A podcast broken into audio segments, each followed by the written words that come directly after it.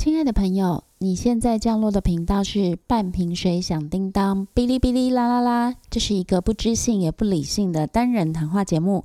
在节目中，我会带你一起挖掘故事背后的故事，因为我觉得故事背后故事常常比故事的本身更为有趣。现在就让我们一起来挖掘吧！哇，今天是第二集耶。那个，如果你从第一集就开始听这个。Podcast 的朋友，真的给你比个赞。如果你是从这一集开始听也没关系啦，哦，如果你是倒着听回来的，也非常感谢你。那今天的时间是二零二零年的九月九号，哇，不知道有没有什么特别的意思？因为今天的情节 刚好跟这个日期有一点相关。好，那上一次节目中我们说到，在这个节目里，我会用大概四到六集的篇幅来做一本书，这本书是。智利裔女作家伊莎贝拉·阿延德的小说《精灵之屋》。那这本书的背景是发生在智利。那因为我不希望就是任何人哦，在听这个 podcast 的时候，觉得一定要从第一集开始听才听得进去。我在每一集都会做一些简介，让你就算从中间插进来听，你也不会觉得哦，我没有听前面我就听不懂。好，那么嗯。精灵之屋的主角是克莱拉。克莱拉是一个有特殊能力的小孩，他有一点预知的能力，可以知道别人的心里在想什么，也可以用心灵跟别人沟通。他也可以用一些超能力去，比如说让书桌上的笔移动，或者让餐桌上的盘子移动。哦，克莱拉有一只心爱的大狗叫巴拉巴斯。那么，他的姐姐罗莎非常的美丽且善良，但是在故事一开头的时候呢，罗莎遇到了一些意外。让克莱拉觉得我不要再说话了。你知道，有的时候小孩真的会遇到一些变动。这个变动，我们成年人去看，可能觉得啊，其实他就是会过去的，或者是就是一个事件而已。但小孩很敏感，他就不愿意说话了。那再来情节带到罗莎的未婚夫伊斯坦班，他去自己乡下的庄园玩了一个模拟庄园的游戏。哦，他把一个偏僻。而且就是非常穷困的庄园开拓的非常的富庶，可以说是一个现代化的，嗯，怎么讲呢？就是现代化的庄园主养成游戏，我觉得有点像，你知道，有点歧视的时候，有点像反网啦，或者是，或者是就 whatever，就是你可以想象到他把一个庄园，就是反正就是变得相当的富庶。好，那我们今天要开始讲的就是不说话的克莱拉，他接下来他在。少女时期是如何成长的？克莱拉有两个呃两个母亲的角色，就一个是她的亲生妈妈尼维亚，另外一个是他们家的保姆兼管家娜娜。那娜娜在克莱拉一开始不说话的时候，就非常的，我觉得可以用一个非常我们一般人都会做的方式，她就开始嗯，可能到处找东西给她吃啊。然后想尽各种办法，比如说就是戴着鬼面具从家里的某个角落跳出来吓他，好希望可以让他突然发出声音，但这一切都是徒劳无功的。好，反而让我们前面讲的克莱拉的狗巴拉巴斯搞的全身就是都是尿，因为他就尿吓到尿失禁，他就真的吓到了，但是吓到那只狗。好，那尼维亚呢？他禁止娜娜这样做。当他发现就是克莱拉真的决心不说话之后，他就禁止娜娜这样做哈。那他把呃克莱拉当成是一个，我觉得当成一个成年人对待。他对克莱拉说了非常非常多的家族故事哦，可能有一些也掺杂着比较，你知道家族传说总是会加一点比较幻想的成分吧。我不知道你们有没有，但是我小时候有的时候觉得，就是我外婆跟我讲的一些家族故事，有些就是真的。有一点魔幻，没有这么现实。我已经有点忘记细节，但就类似一些，呃，可能从什么乡下，啊就是一个乡下的小地方啊，然后要搬到一个很远的地方去盖房子之类的。我有点忘记了，对不起。但我要讲的是说，有些故事你传送了好几代之后，真的会脱离一点现实哈。那尼维尔就是这样子在跟克莱拉讲这个家族的故事。那我觉得这边我们可以想一下，如果。你在生活中遇到一个不一样的人，如果你是妈妈，你的孩子就突然自己决定他要做一些不一样的事情，这个不一样并不会伤害到任何人哦。不讲话的确会在沟通上有点麻烦，但是书里面其实也写得很清楚，克莱拉有一个随身携带的小黑板，哦，他会用写字跟别人沟通。好，那在现实生活里，我们回到我们的生活，如果一个孩子不说话，但是他都能写字，他都能表达啊，尤其是像现在，就是大家都可以打字啊，你觉得会这么糟糕吗？的确会不太方便啦，但是会这么糟吗？我觉得不会耶。好，可是我们如何去接纳一个不一样，这个很重要，因为刚好在我录音的今天，就是这个礼拜。台湾发生了一件事，有一个绘本叫做《国王与国王》。哦，那它是讲一个，呃，就是总之你们听名字就知道嘛，它就是讲一个王子啊，他要继承王位，但必须先结婚。就 anyway，他就发现他喜欢的是王子。好，好，这本书他在教育部推荐给中小学的读物里面，好，就是教育部好像会推荐一百本吧，他们会选一百本的书，然后这是其中的一本。那这本绘本我也去看过，他在国外的评价，他是那个荷兰作家画的哈。他在国外的分级就是在八岁以下，所以给国中小我觉得 OK。哇塞！结果你知道反同团体就整个不但是排山倒海，不管是用他们的社论啊，好，或者是用抗议行动，然后还跑去那个教育部门口演行动剧，就演说哦，就那个。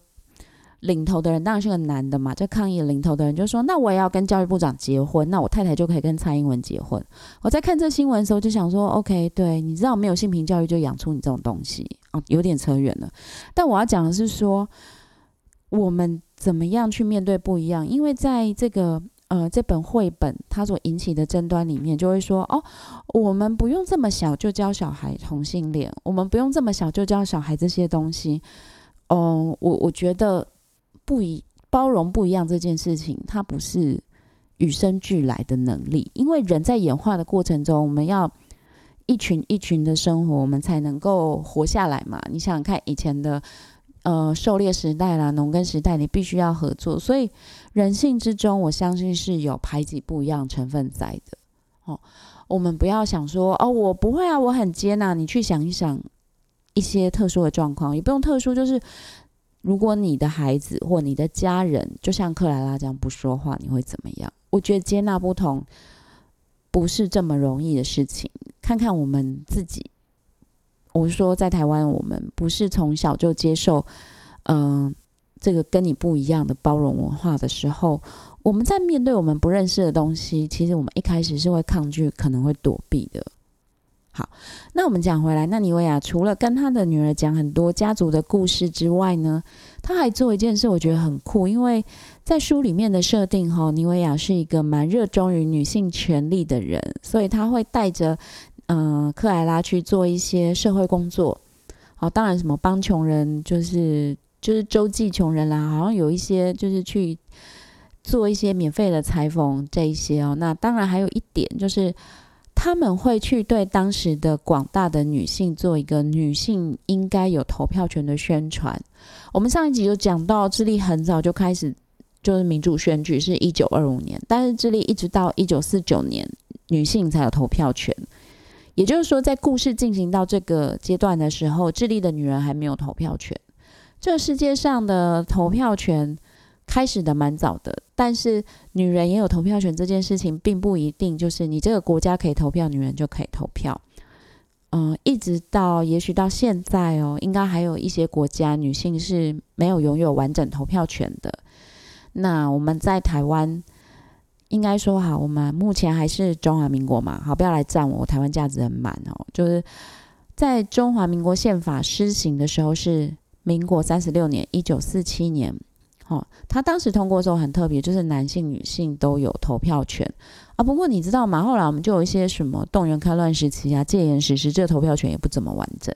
好，那我要讲的是说，你看他们很早，智利一九二五年就可以选举，但是女性到一九四九年哦，它中间隔了二十四年。就我每次看那种男女选举权就是不同时实施的国家的时候，我心里都会有一种奇怪的感受，就是。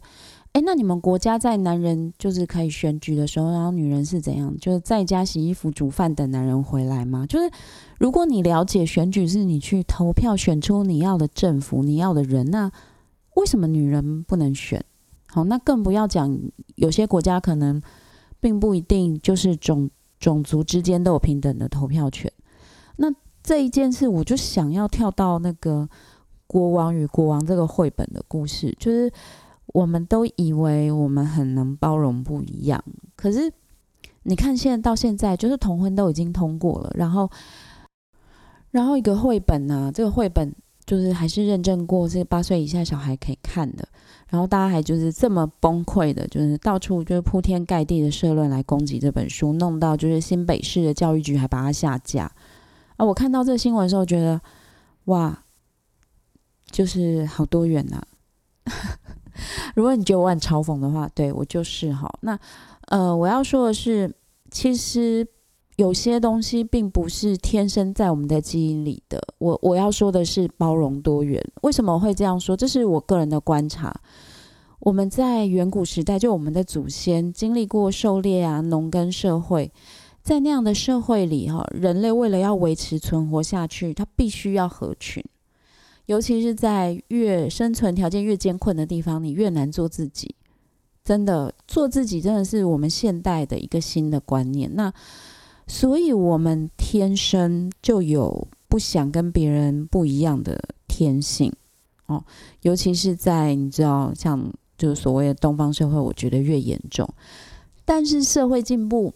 不是要让我们继续保有这个习惯，哦，你的社会已经越来越多元了，你已经不需要就是，呃，大家都要一模一样才能活下去了吧？现在真的是分工越来越精细，而且不一样才能够孕育出更不一样、更多元的结果。这个应该是，就算你不能接受，你也能够理解的，哦。可是我们可以知道。要去接受别人不一样，真的没有这么简单。如果你觉得小孩从小就应该有双语教育，如果你觉得小孩从小就该学写字、学什么数学，那为什么不可以从小就知道？也许有些人他天生就是喜欢同样的性别呢？好天哪，扯好远哦！我本来只是要讲，就是，呃，克莱拉这个不说话的少女，她妈妈是如何的对待她哈。那书中其实也有提到哦，因为克莱拉这种不讲话，就是这种怪异的行为，让他们家都有点被孤立。你知道，就是在以前的社会，这个大家庭是很重要的，但是，呃，亲戚间的聚会都不会邀请克莱拉。哎，我觉得很酷诶。如果我有一个什么表姐妹是有这种超能力的话，我自己觉得我应该会蛮常去找她的。就是如果我对于，嗯，好，我是基督徒啦，但我要讲说，我我如果是个青少年的时候，如果我的表姐会预知别人的心事，我应该会常常跑去问她说，啊，类似比如说我喜欢的男生现在怎么想啊，或者是老师明天要考什么，不是吗？可是，呃。显然，在当时哦，像克莱拉这种特异的能力，就被他家人当成一个他的家族当成一个怪物。好，那嗯，我们讲回伊斯坦班哦，伊斯坦班我们前面讲过，他是一个没落贵族的后代。那他在庄园玩那个模拟庄园几年之后，他的姐姐写信给他，叫他回家，因为他的妈妈啊重病快要过世了。这边我们又看到另外一个不一样的家庭，伊斯坦班家是没落的贵族。那他的姐姐弗洛拉为了照顾妈妈，哦，终身都没有结婚。我相信在那个年代，如果你的出身相当良好，你不会出去工作。就一个女人，你可能不会出去工作，因为，呃，以前会认为女人工作比较是一件不好的事情，只有就是劳力阶层的女性才会工作。我说的是在很。就是当然，就是在一九二三零年代的这个社会，那弗洛拉她处于一个没落贵族的家庭，家里并没有非常的有钱，但是呢，也没有穷到要让他去外面工作，那他就专心的照顾妈妈。后来伊斯坦班不是就玩那个模拟庄园玩的很富庶吗？他其实常寄钱回家，而且都寄大笔的钱哦。但是弗洛拉还是坚持她要自己照顾妈妈。嗯，在描写到弗罗拉的时候，我会觉得整个故事走到了一个灰色的天气，因为当然你知道他终身都没有结婚嘛，那他长期跟病人在一起，他唯一的娱乐也不能说娱乐，他唯一的休假的时候就是每周五他去贫民区帮穷人念玫瑰经。好，也就是说，他唯一可以离开家里喘气的时候，他还是去为穷人服务。你会觉得这是一个牺牲奉献的典范吗？会吗？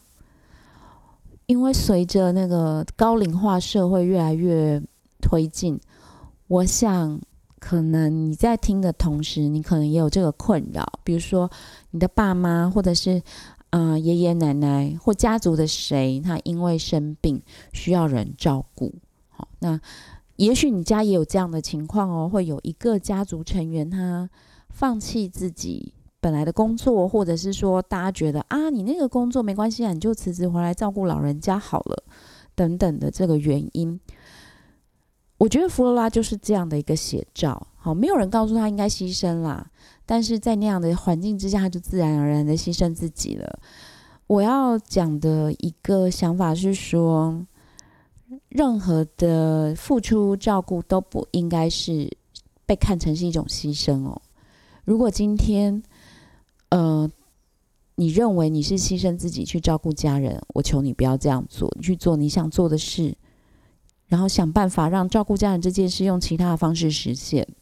如果你是家族里面你们认为某一个人的工作没有这么重要，他可以辞掉去照顾老人，我拜托你不要这么做，因为我们无权去呃牺牲别人的人生。照顾老人是一件耗时耗力，而且它不像照顾小孩哦。小孩会越长越大，你会有个成就感啊，今天会走路了，或者是啊，他什么会叫爸爸了。你知道老人就是倒过来嘛？啊，他居然这个月就不会说话了啊，他现在站不起来了。好，它不是一个激励你的过程，它反而是你让你越来越丧气的过程。那听到这边，可能就会有听众说：“啊，你这样真的是很不孝诶。嗯，我要说的是，我不赞成牺牲人生去照顾长辈，但我不是说你不要照顾长辈。我觉得这两者是有差别的。而且，我想听众也有爸爸妈妈吧？你们现在辛苦的养育小孩，是希望有一天他们把自己的工作辞掉回来照顾你吗？”我觉得应该不会是吧？你应该会希望养大一个孩子，希望他有他的人生，希望他可以过得好，过得精彩。我以为这个是我们大部分的人会有的想法。好，那我们讲回这本书，为什么会强调说，哎，你不要想说要去牺牲某个人的人生去照顾呃家人？因为呢，弗洛拉除了写到他的章节，你都会觉得天色变暗之外，弗洛拉其实也会有一定程度的情绪勒索。就是，呃，伊斯坦班在接到他姐姐的信的时候，也常常会有一种罪恶感，或是罪恶感太多，他就开始有点愤怒，就会有愤怒的情绪，就常常会有种那种，嗯，我现在有点没办法用言语说明，但是你们应该可以理解哈。如果你有遇过这种状况的话，就是有些人他会一直用罪恶感来情绪勒索你，然后你会有罪恶感，但久了以后你会不耐烦，就会开始愤怒，就会开始对那个人发脾气。那伊斯坦班本身脾气就不是很稳定，不是个情绪控制很好的人，所以书里面也可以看到这样的描写。那后来伊斯坦班的母亲要过世之前呢，就跟他说：“我希望你能够娶一个门当户对的人。”哇，你知道一九二三零年代嘛，这真的也是没有办法的事情哦。那这边我要补充一下，因为他会跟后面讲到的有关系哦，就是伊斯坦班他呃回到首都来。看望母亲的时候，他的庄园已经建设有成，他有一个工头在帮他看着这个庄园，所以他可以安心的回到首都来看望母亲。那现在他妈妈又跟他说，希望你找一个门当户对的淑女结婚。然后呢，伊斯坦班很有趣，他想到就是啊，既然以前罗莎的家人愿意把罗莎嫁给我，那不如我就去娶罗莎的妹妹好了。听到这边，你会觉得，哎，这好像是一个以前会看过的故事嘛？就是啊，姐姐过世，然后妹妹就是嫁过去。但是呢，我们要回到克莱拉的身上。好，克莱拉经过九年不说话之后，在伊斯坦班回到首都之前，克莱拉有一天就开口说话。他说：“我要结婚了，我会跟罗莎的未婚夫结婚。”然后他家人就很开心呐，因为你想，这个小孩就是九年都没有说话，就终于开口说话了，以至于他家人没有听到第二句，就是我要跟罗莎的未婚夫结婚。一直到伊斯坦班就是上门拜访他们之后，他们才想到说，哇，对，克莱拉说的第二句话是这一句。当然，在当时，克莱拉的家人对于把女儿嫁给伊斯坦班会有一点担忧。毕竟，你想想，你家有个小孩，他九年都没有说话，这九年之间，他可能做的事情都是让家里的什么书柜移动啊，或者是在黑板上写下自己对呃可能家里亲人的预言这种行为，你会觉得其实多少会担忧吧？会想说啊，他适合做别人的太太吗？他有办法当一个主妇吗？但是伊斯坦班。当然，也就是爱上了这个孩子。比方说，孩子爱上了克莱拉哈，然后他们就开始规划他们的婚事。克莱拉的心里有一句话，就是的确，她会嫁给罗莎的未婚夫，这是她用心理的能力把伊斯坦班叫来的。好，很有趣。我就说，这是一本魔幻写实的小说嘛，在里面会有这种有一点站在局外人的描写，就说克莱拉心里其实很清楚，伊斯坦班是他召唤过来跟他结婚的。好，那接下来我们就会讲到他们的婚事啊，他们就举办了一个订婚的仪式嘛。那在这个仪式之中呢，克莱拉找不到巴拉巴斯，就是他心爱的大狗狗，可是他又没办法，一定要赶快完成这个仪式嘛。在仪式开始到一半的时候呢，巴拉巴斯走进来了，巴拉巴斯背上插了一把刀，但仍然很蹒跚的走进来。他眼睛就直直看着克莱拉，最后在他的怀里倒下，眼睛闭上。哦，我读到这一段的时候，非常的伤心，伤心到我大概有一两周没有办法再看下去。而且我在看这一段，我疯狂的翻前面几页跟后面几页，我想要找出来是谁杀了巴拉巴斯，我并没有找到答案。到现在，因为我想到的克莱拉的家人，或者是呃他的未婚夫，当时都在现场，我非常的伤心哦，就觉得狗怎么会死掉嘛？你知道，就是因为我也蛮爱狗的。但是过了一两周之后，我回忆这一段情节，我认为这代表着克莱拉的少女时代已经终结了。巴拉巴斯跟克莱拉之间的爱，是人跟狗之间能够有的最深刻的爱，也是两个生物之间能够有的最唯一单纯的爱。但是克莱拉要结婚了，这个爱是不可能再那么纯洁无瑕的，所以巴拉巴斯就死了。好，那当然对克莱拉也是很大的打击，他当场就昏倒了。后来的一年，克莱拉在准备婚事。这一年，其实，在书里面的描写呢，克莱拉都不是非常的热衷。她可能啊，就是会收到很多漂亮的礼物啊，但是他都觉得哦很开心，但是不会把它当成一回事。那我觉得里面有个有趣的段落，是因为当年帮罗莎准备的嫁妆是有绣他们家的这个姓的。好，那现在克莱拉也都可以接替使用。我自己觉得有点黑色幽默啦，不知道你们听到这边觉得怎么样？那接下来就是这对夫妻结婚了。那伊斯坦班送给克莱拉一个很惊奇的礼物，就是他把巴拉巴斯做成标本送给克莱拉。你知道我看到这一段的时候，也觉得，因为我已经过了一两周再回去看嘛，觉得哇，真是直男呐！我真的，这可能真的有点歧视，但是我想到唯一的评语就是说，这就是直男会做的事。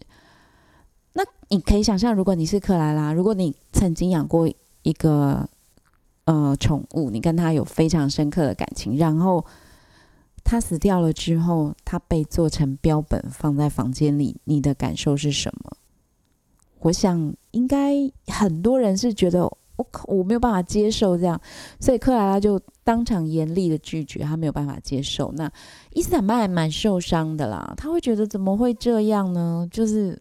我给了你，你你很爱的东西，不是吗？我觉得这就是人跟人之间，好，他对于爱的接收的频率不一样的一个表现。我觉得有点灰色，又有点黑色幽默，但是你不能否认，伊斯坦班他是想要取悦他这个年轻的太太的，然后你也不能否认，这真的蛮蠢的。可是这就是人跟人爱的频率不一样。然后又回到前面我想讲的，就是在这一周。这一集的主轴，我想讲的，你如何去看待你身边的不一样？你如何去看待你自己跟别人的不一样？你如何去看待你身边所表现跟你不一样的人？不管是政治立场、性倾向，或甚至只是生活习惯，你如何去呃去沟通这些不一样？我觉得真的很重要。然后还记得弗洛拉吗？就是伊斯坦班那个姐姐，在妈妈过世之后呢，弗洛拉就非常的担忧。这也是我说你不要牺牲你或你家人的人生去照顾家里生病的人的一个原因，因为这个人总是会离开的。那这个照顾者在被照顾的人离开之后，他会很恐慌啊，因为他可能过去很长一段时间，他的人生就是绑在家里照顾一个生病的人。好，那所以弗洛拉就非常的惊慌嘛，因为他想说，我我弟弟要结婚了，那我以后要怎么办？诶。克莱拉非常温和的就告诉了弗罗拉说：“你不用担心，你会跟我们住，因为前面我们讲过，其实克莱拉在他的呃儿童跟少女时代被照顾的很好。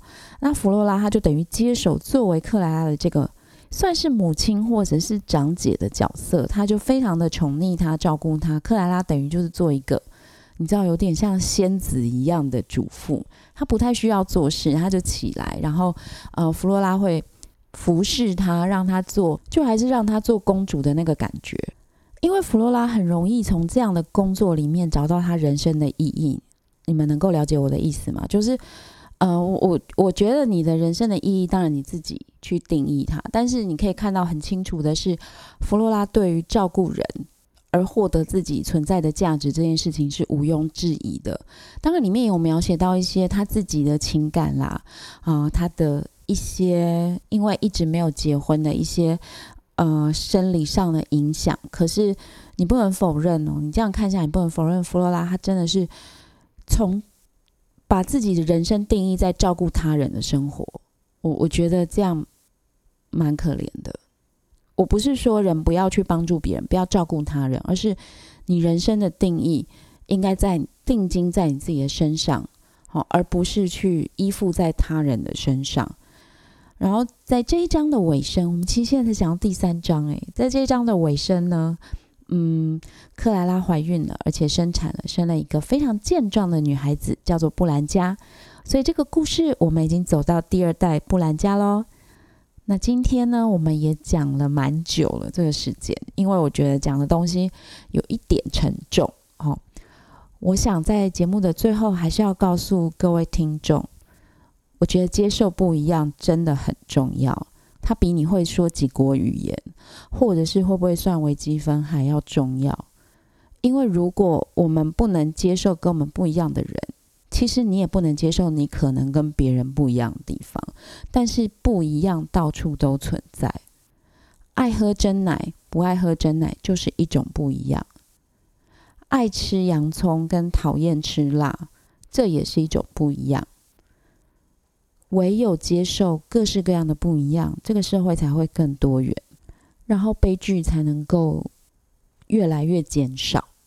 好的，今天节目到这边，那呃，我还是要提醒一下，我们这个节目是有赞助商的，就是我们的宠喵爱犬商行。宠喵爱犬商行是由一群非常爱毛小孩的朋友所组成，那他们希望能够让每个毛小孩都能得到幸福快乐的生活。目前呢，你只要在 Facebook 搜寻“宠喵爱犬”，就可以看到他们的粉丝页，在粉丝页上都有非常多关于养宠的知识哦。这些软文我自己有看过，诶，因为大家也知道我是个兽医嘛，就这些软文我觉得都写得浅显易懂。好，因为呃，网络上很多关于宠物的文章，要么就是太难，要么就是太简单。那我觉得宠喵爱犬商行的文章其实蛮适合大家，就是快速的能够了解一些养宠物的科普尝试。那在这边再次的感谢宠喵爱犬商行对这个节目的赞助。那还是要提醒大家，如果你想要找到我的话，可以在。